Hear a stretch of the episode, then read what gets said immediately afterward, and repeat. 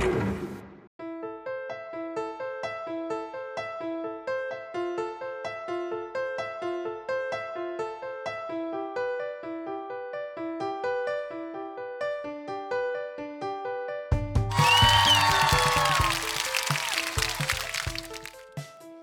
んにちは、キミ西です。復活して、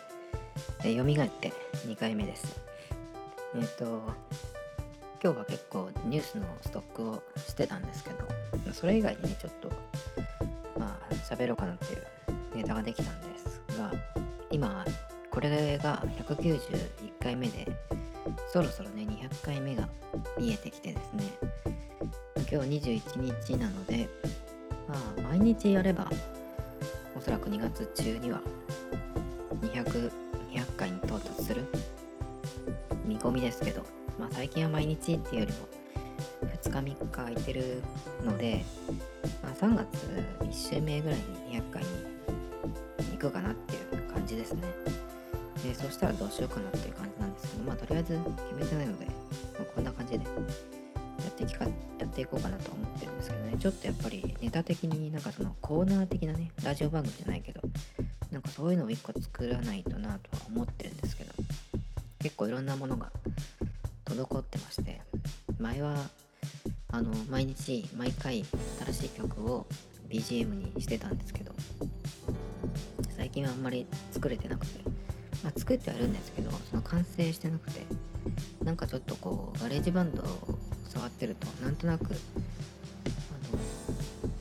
部品というかパーツみたいなのはできるんですけどなんか何かしら触ってるとその、ょっとちょっとしたものができるっていうのはいいんですけどまあそのなんかスケッチみたいな感じでね撮っておくんですけどその段階だと後で聞いた時にこれなんだっけなっていう風になっちゃうんですよね。一応その音では残しておくんですけどリズムとかのテンポとかをしっかり合わせてないので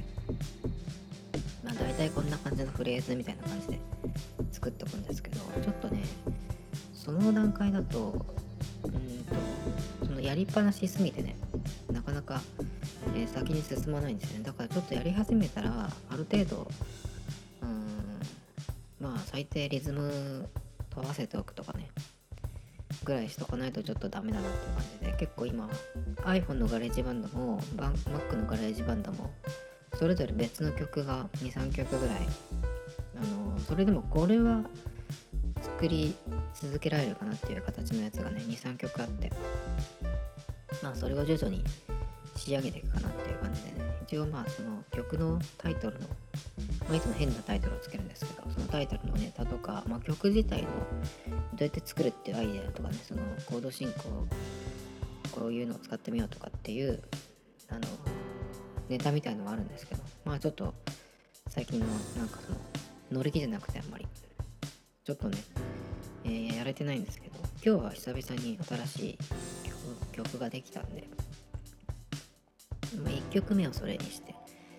前はねその最初作り始めた時っていうのは、まあ、短い曲にしようと思ってそのループさせるっていう前提で作ってたので結構1分ぐらいの曲を、えー作ってねそれをこうずっと後ろでループさせてるっていう感じなんですけど。最近はもうちょっと長くしようと思って3分ぐらいは行こうと思ってね3分くらいで3分4分ぐらいの曲にするっていうのもあってちょっとねあの前みたいな毎日ペースではできなくなってきてるんですけどまあその代わりねその出来上がった時には結構まあまあの長さで、出来上 rap がる on の this で because I didn't Because have to the make BGM between the So what- lines, but what I you know didn't what- need to read a book. I'm talking Understand too it's- loud, but I didn't raise my あとやっぱ voice. り I まあその BGM the 作っ track た right 曲は before I make it 短い.曲もいっぱい I あるとはい lose え focus 100 with 曲 my を超 hocus えたので pocus.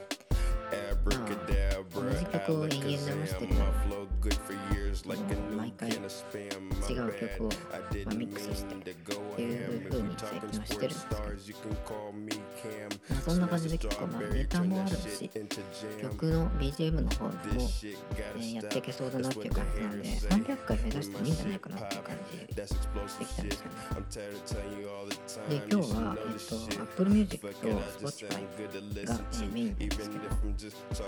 と Apple Music 今使ってましてそれを年間契約で使ってるんですよ。でいつ頃契約したっけかなと思って見たら去年の2月だったんですね。でこの今月の24日中に切れるんですよそれが。で一応ねえっ、とまあ年間契約だったんで自動更新しないでオフにしてたんですね。でどうしようかなと思ってたとこなんですよ。あのに Apple Music 自体は握って使ってるんですけど、えっとね、まあいろいろ、なんか、まず Spotify の、えっと、アカウントを普段だったか作り直したんですよ。結構前なんですけど、で全然聞いてないんですよ、ね。で、そのプレミアム登録してないっていうのがあるのでまあなんかちょっとこのアーティストなんだろうってなった時に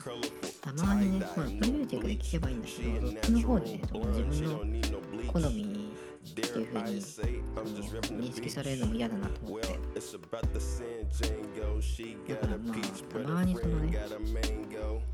まあ、ようんまあ、日本の人とか、まあ、めったに聞かないけど、そういうのがあった時には Spotify で、えーアーティストとかアルバムを選んで、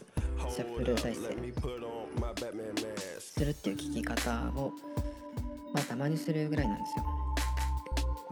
で、前はね、Spotify って結構そのプレミアムユーザーじゃない場合、無料会員の時って、音質がね、明らかにその良くなかったんですね。まあ、それはそうなんだけど、だからそういうのもあってあんまり聞いてなかったんですけど、先月ぐらいに、あの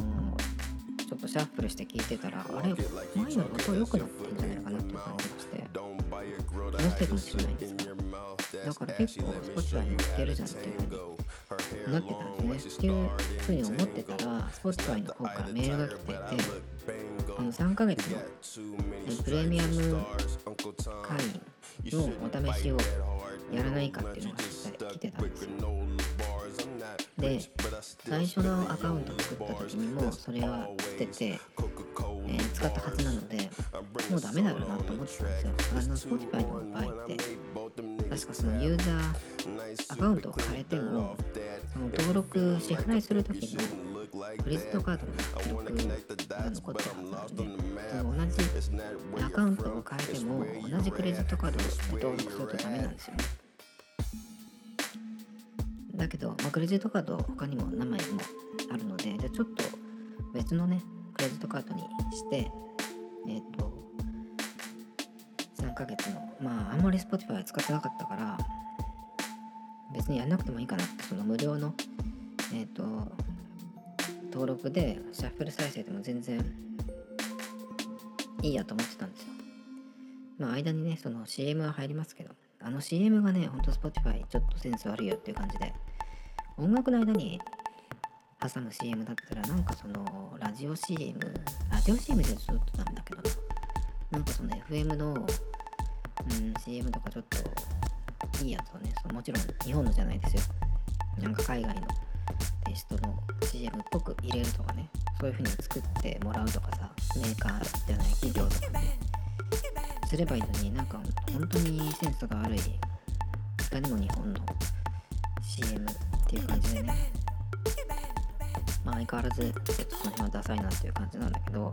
あ、別にそれがたまに入ってもね、まあ、ラジオ感覚で聞けばいいから、まあ Apple Music がある以上、Spotify は別にプレミアム登録しなくてもいいかなと思ってたんだけど、まあちょっとね、まあ、3ヶ月のがあと明日で、その、明日までにやらないと、あの、お試し期間が終わるよとかって、登録できる期間が終わるよってメールが来たんで、じゃあちょっとやってみるかと思って。まあ、またね、Spotify プレミアムプレミアム登録3ヶ月のお試しでちょっとやってるところなんですよ。それをややり始めたので、Apple Music を、まあ、その Spotify3 ヶ月終わるまで、ちょっとなしにしてみようかなと思ったんですよ。まあ、なしにしたら、当然その今、Apple Watch にその Apple Music からのその音楽を、えっと、保存とかダウンロードして、で、ランニングするときに使ってるんですね。その曲を聴いてるんですけど。プレイリスト5、6個から、えー、と1個のプレイリストに全部コピーして、えシャッフルで聴いてるっていう感じなんですけど、まあ、それがちょっとできなくなるくらい。だけどまあ、それなしでランニングっていうのも、まあ、ナイキのアプリ自体はあの音楽があろうがなかろうが関係ないので音楽なしっていうのもちょっとやってみるかなとか思ってたんですけどよく調べてみたらっていうかね Apple Music からも更新の通知メールが来てたんですよ。で年間でね今やってて、ま、自動更新にしないようにしててるからねあのあんたそろそろ切れるよっていうメールが来てたんですけど。でまあ年間だとねえっ、と金額的には Apple Music の場合は2ヶ月分安くなるんですよね確か。月額だと980円なんですけど、えー年間だと9800円なので10ヶ月分で1年の契約できるっていうことなんでまあ今まで通りにその1年続けるかなとか思ってたんだけど iPhone と Apple Watch を両方使う使う両方使い続けるかどうかっていうのがねちょっとからないので次 iPhone がどういうものができるか。大体ねでもあんまりデザイン的には今の11のねちょっとダサいデザインが、えー続くみたいですけどその iPhone のデザインがねちょっとあんまりちょっとあの好きじゃなくなってきてるんで OS とかねアプリとかその中身の面では文句なしなんですけどやっぱりちょっとなーっていう感じがしてるのでしばらく Android で行ってみようかなってもうずっと言ってるんですけど、まあ、結局まだ何も買ってないんですが。でまあその Spotify の、えー無料3ヶ月無料を始めたっていうところでですね。まあ Apple から更新の、えーそろそろ更新続きだよっていうメールが来たんですよ。でそのメールを読んでたらあのですね Apple Music 更新しないと今までに自分がその Apple Music 使ってて、えーアルバムとかプレイリストとかを自分のこうライブラリに保存するっていうかねそうしていくんですけどダウンロードじゃなくて、えーまあ、リストをねこうライブラリをこう自分の作っていくんですけどそのねあのライブラリがリセットされちゃうっていうことなんですね。更新しないと。あの Spotify の場合はアカウントを消さない限りプレミアム会員か、え無料の会員かっていうところだけなんで仮にその、えープレミアム登録した後に、え無料会員に戻した場合自分がそこのその使ってる期間にあのアーティストをフォローとかねあとプレイリストを保存とかちろんアルバムとか曲単位でね、えー自分のそのライブラリに保存したものっていうのはプレミアムだろうが無料会員だろうがあのそれはずっと続くんですよ。ただそのね再生に関してまあシャッフルじゃないと聞けないとかあとは1時間に6回までしかスキップできないとかってなんかいろいろ制限があるんですけど、まあ、そういうのがあるだけで自分のそのプレイリストプレイスラや、えっとライブラリはそのまんまなんですよ。だけど Apple Music の場合はこの無料会員っていうのがないのでえ使うんだったら年間なり月月間月額なりの料金を、えー払わないと全く使えないんですよ。だから今まで使ってた人が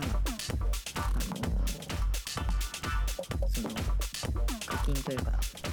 料金払って、えー契約をね更新しないとなった場合は今までに使ってたそのライブラリが消えてしまうんですねまた最初からになってるんですよ。結構ねそれは嫌かなと思ってなのでまあ Apple Music もこの2月のもうそろそろなんですけど切れるんですけど今度はねだから年間じゃなくて月額の支払いでやろうかなと思ってます。なので、まあ、今結構 Spotify と Apple Music をまたちょっとこう比較してるっていうような感じなんですがほんとねまあ今の、えーまたその両方使ってみての感想というかね。はあの Apple Music の方がセンスいいなと思います。あの特にね、えージャケットというかその目に見えるところのデザイン。プレイリストのその名前の付け方とかそれのアートワークのデザインとかね。やっぱ Apple Music の方が断然にセンスがいいですね。ななんでこんな違うんだろうって感じで。あとねうーんと Spotify の方がね、えー日本人のねアーティストを結構プレイリストに普通に入れてくるんですよ。まあこれは好みなんだけど僕の場合はあの日本人がねの曲を聴きたくないのでできる限り、まあ、YMO とか X とかねたまにその例外はいますけど基本的にはね日本人のは聴きたくないので、えー、とプレイリストを選ぶときにその日本人が入ってこないものを選ぶんですけど割とそのうんグローバルのランキングとかねえージャンル別に見ていくと J なんとかってついてるやつだとあの日本人のものが入ってるんですけど Apple Music でもね。だけどそうじゃないものっていうのは結構 Apple Music の場合は日本人が入ってこなくで安心して使える聴けるものが結構多いんですけど Spotify の場合はねプレイリストが、えー結構まだ Apple Music に比べるとちょっといまいちというかねその少ないんですよ。ジャンルごとに見てもね Apple Watch の場合は Apple Watch じゃない Apple Music の場合はそのジャンルの中のさらに細かいジャンル分けとかねそういうのが結構あってまめにこうプレイリスト作られてる感じなんですよね。で新しいのもできるし。だからそういうのがねそのビジュアル的にもデザインしっかり作られてたりとかして楽しいんですけど。Spotify の場合はちょっとその辺があんまり相変わらず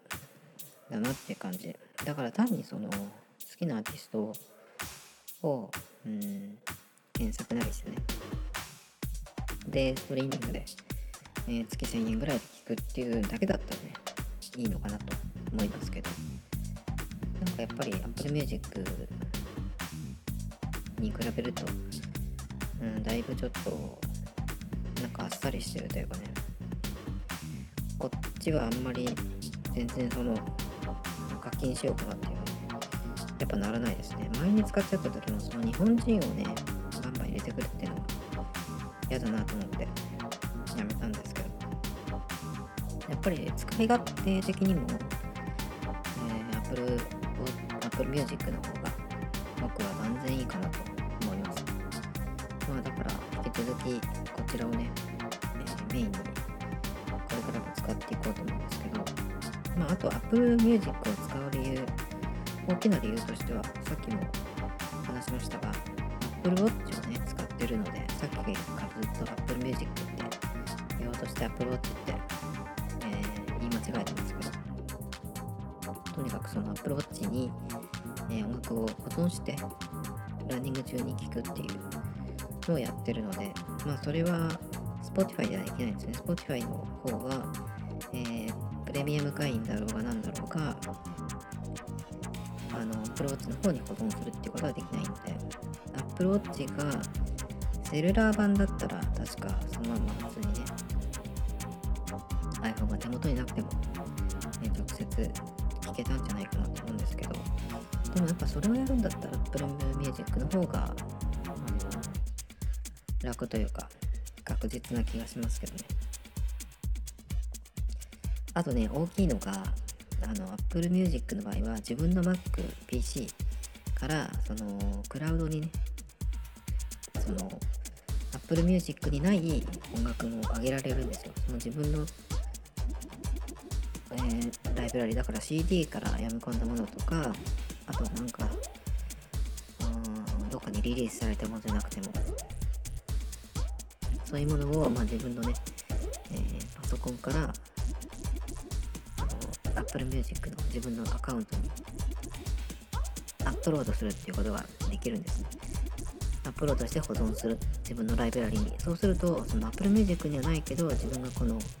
CD から、えー買ったものとかをえー iPhone とか Apple Watch とか iPad とかね自分の持ってる、えー Apple Music が再生できるデバイスで聴けるっていうね結構これ大きいんですよね。日本の、えー Apple Music の場合は聴けないアーティストとかも結構いたりするので海外のやつでも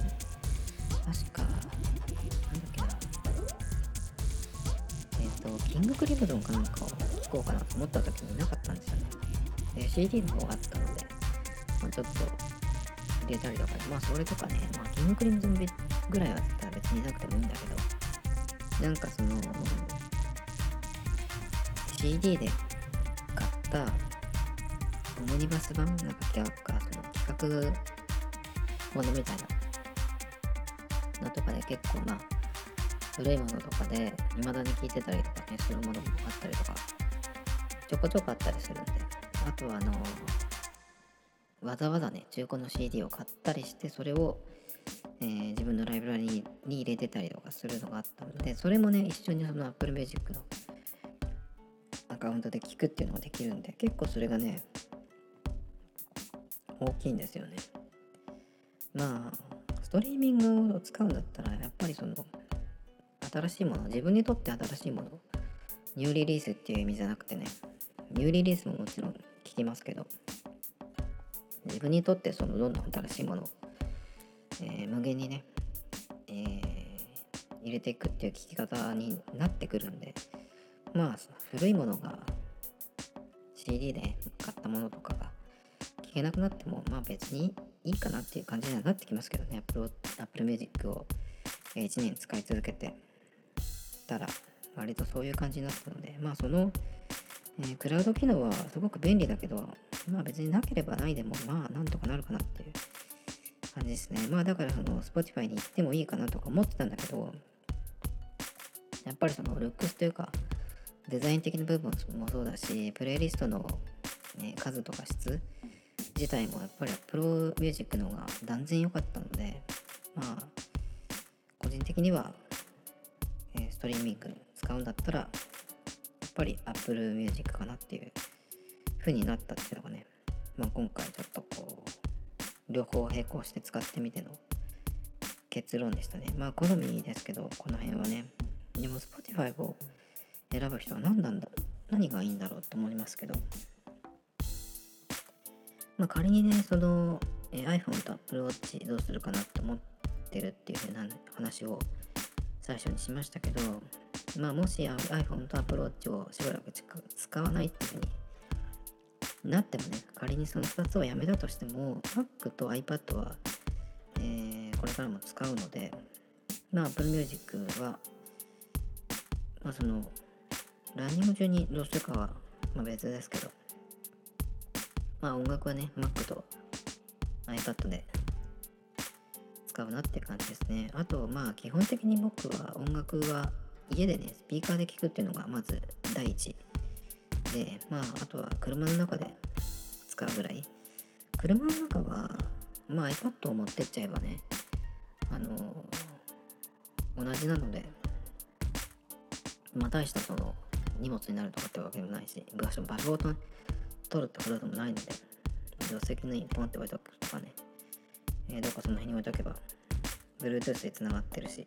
え運転中は触らないしね。まあなんだったらちょっと、えースキップするときとかはね信号待ちの時とかに Apple Watch があれば Apple Watch ない話をしてたのか。まあでもつながっちゃえばナビとかでねできるし。だからまあ iPhone と Apple Watch がなくてもね、まあ、ランニング中どうするかぐらいの本的にその音楽を聴くっていうのはあんまり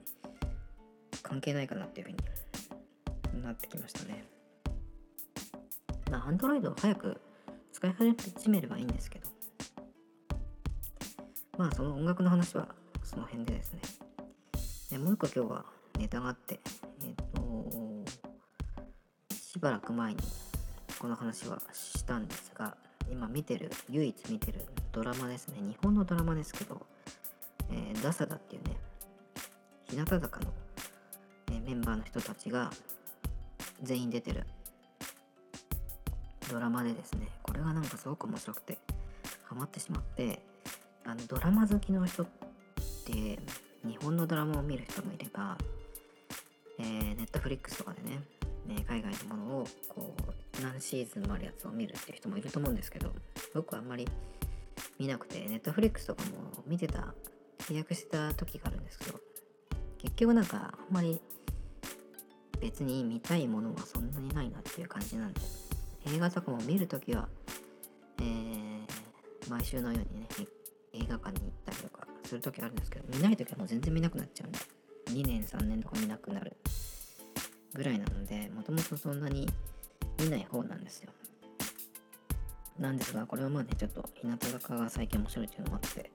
ちょっと見てみようかっていう感じでね、まあ、アイドル系のドラマなんてね、まあ、普通はその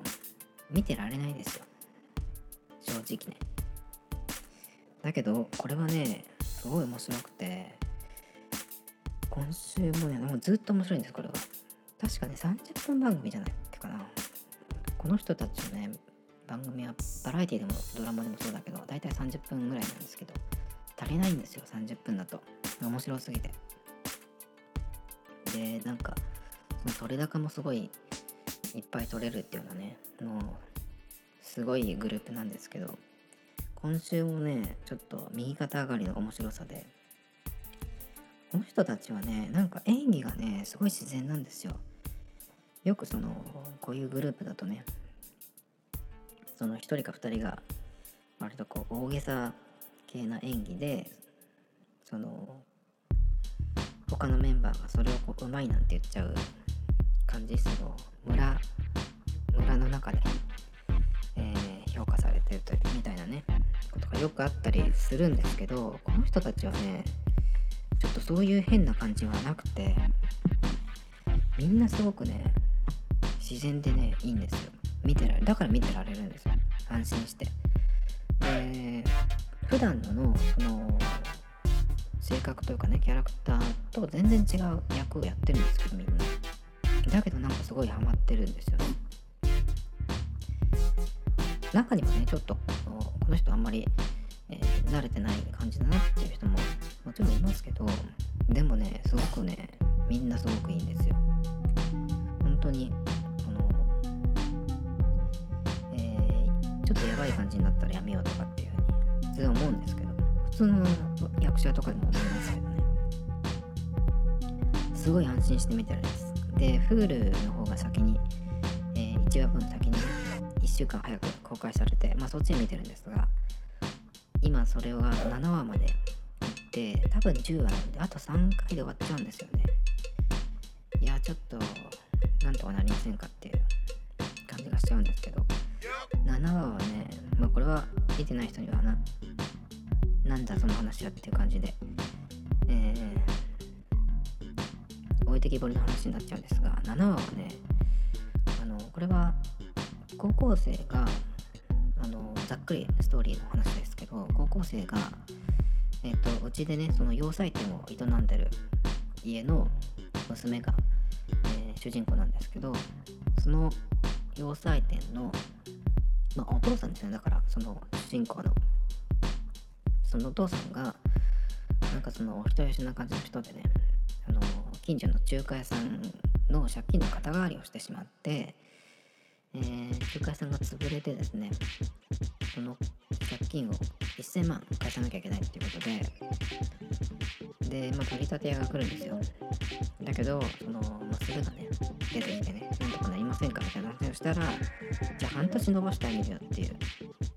話になって。でじゃあどうするか？ってなった時に自分でね、自分とそのファッションデザイナーになりたいっていう子がデザインでまた作るかを意識したわけですね。で売りまくって1000万貸しとるっていう話なんですけど、えー、どんどんねこういろんなクラスの子とか学校の先輩とかねこう取り込んでってこうチームになっていくっていう感じで進んでってますけどで7話はねそのなんかデザインフェスみたいなやつでその20歳以下の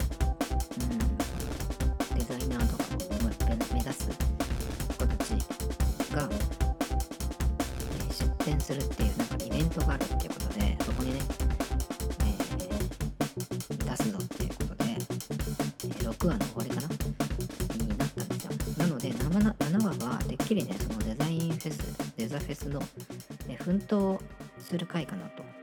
思ってたんですけど始まったらですねまっさりで、えーもうまあ実はトラブルがあってそれはうまくいかなかったっていう、まあ、ネタバレですけどちょっとしたね。えっ、とこういう風になっちゃってあららっていう感じだったんですけど。で結構ねその話の展開的には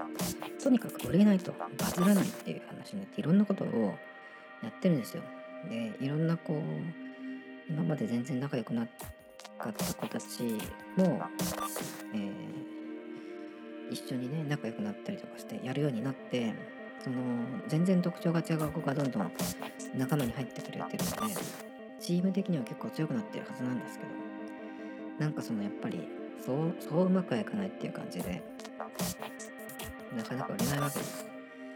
でまあそのなかなか売れないねっていうようなこうのがずっとこう最後の方までね続いていく7話なんですけど最後の最後にね結構もっとそのすごい展開があったっていう感じで、えー終わるんですけど7話は。ねあと3回でこの展開って結構いいバランスだなと思って。これがもしねえっ、と9話とかでこの感じになっちゃってると結構この先うんなんかあっさり終わっちゃうっていう感じになるんだけどあとは3話を残してこの感じっていうのはね結構楽しみだなっていう感じですね。たまにその日本のドラマとか見てると最後の方に行くにつれてえ来週最終回だけど今こんな感じっていうのが結構あってまあ案の定ね最終回になるとえーなんかその詰め込みすぎてもったいない終わり方になっちゃうっていうのも結構あるんですけど。これはまだねすごい期待できますねだから。で前にねそのこのドラマの話をした時にまあこれはちょっと、えー説明が難しいんですけど主人公のねもともと友達だった子が2人いるんですよ。3人組でよく行動してたんですけどそのブランドを始めるってなった時にその主人公の子は全然今まで、ほとんど話したこともなかったようなことを一緒に組んでやり始めるっていうことでどんどんねその今までとは違うこと仲良くなっていくんですよ。そうすると今までその一緒に遊んだりしてたね。一番仲良かった子がちょっとあまり面白くないっていう感じでね、えーになってくるんですけどだからその子が、うん、と最後の方までね。本当の意味でそう仲間になるのに時間がかかるのかなとか思ってたんですけどそのもともと仲の良かった役をねやってる人がね結構いいんですよ。まあ富田さんなんですけど、まあ、これ日向坂は知ってる人じゃないと分かんないような言い方でもいいかもしれないですけど富田のね役がまあ素晴らしく良くて特に今週この7話は、えーとよく出てくる回なんですけどもっとね、えー時間がかかるかなと思ったら意外に早い段階でいい感じになってきてそれもこう雑な感じじゃなくてねすごい良かったですね。でこのね富田の役がね今まではそのセリフっていうよりも、まあ、表情で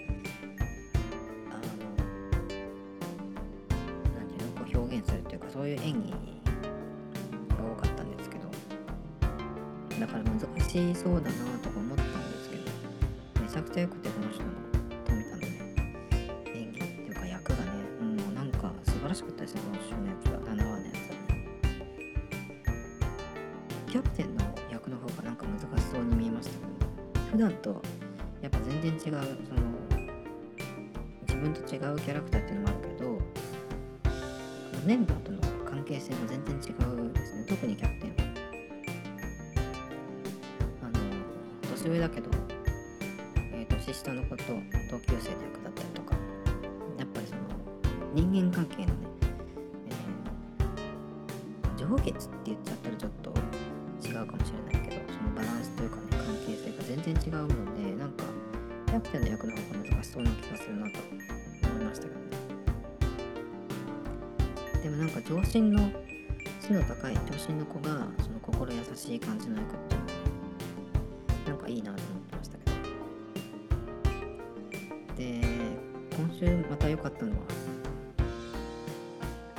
カトシのセレナーデですね。セレナーデパイセンねあのダサダの服を着てモデルの現場に行くっていうのがあってですね。今まではそのモデルの現場ではいまいちその、えートップモデルじゃなくて読者モデルなんですね。だからちょっとそのモデルの世界では全然下の方なんですよ。でそのカメラの前に立つとうまく笑えないみたいな感じの役なんですけど。今回はその私服コーデを撮るとかっていう企画の撮影でで、えーダサダの服を着てね自らその行くんですけど今までそのモデルの現場ではねちょっと、えーダメダメな感じだったんですけど今回のそのモデル現場のシーンはねなんか今までと全然違ってすごい良かったんですよ。まあ結果的にはその、えー私服コーデでダサダ着て行ったんだけど、まあ、全くバズらなかったっていうことになっちゃったんですけどね。結構なんかこの辺も変わってくんのかなっていう感じがしてこのシーンも結構大事なシーンだったような気がしますけどね。この後、えー展開にどう絡んでくるかっていうとこですけどね。あとね、えーおたけのマホポヨがね結構今回は長く出てきてセリフがすごいあるとかなんかそういう感じじゃなかったんだけど。なんかねすごいスタイルがねやっぱ良くてかっこよかったですね。それはそれはこの人トップモデル役になるなっていう感じですごい良かったですね。あの引きのシーンなんですけどやっぱりスタイルがかっこいい人が引きで撮るとすごく存在感出ますよね。あとね僕が結構一押しのバレー部を引退した誠先輩がですね今回はちょっと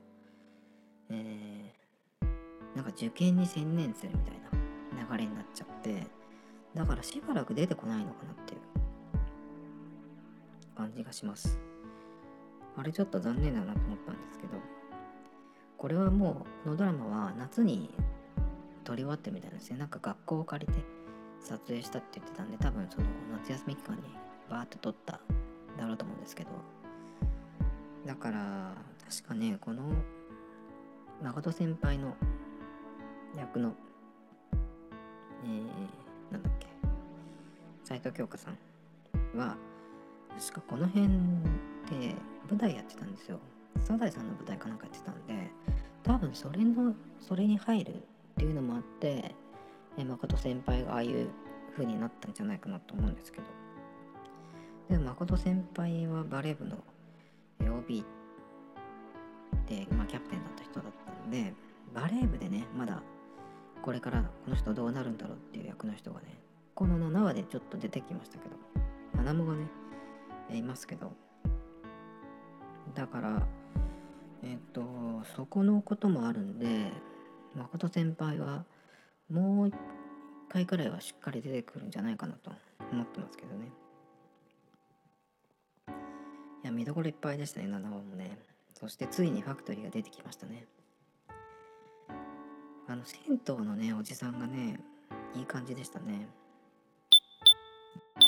Tomito Times Podcast. This program was broadcasted you Anchor FM.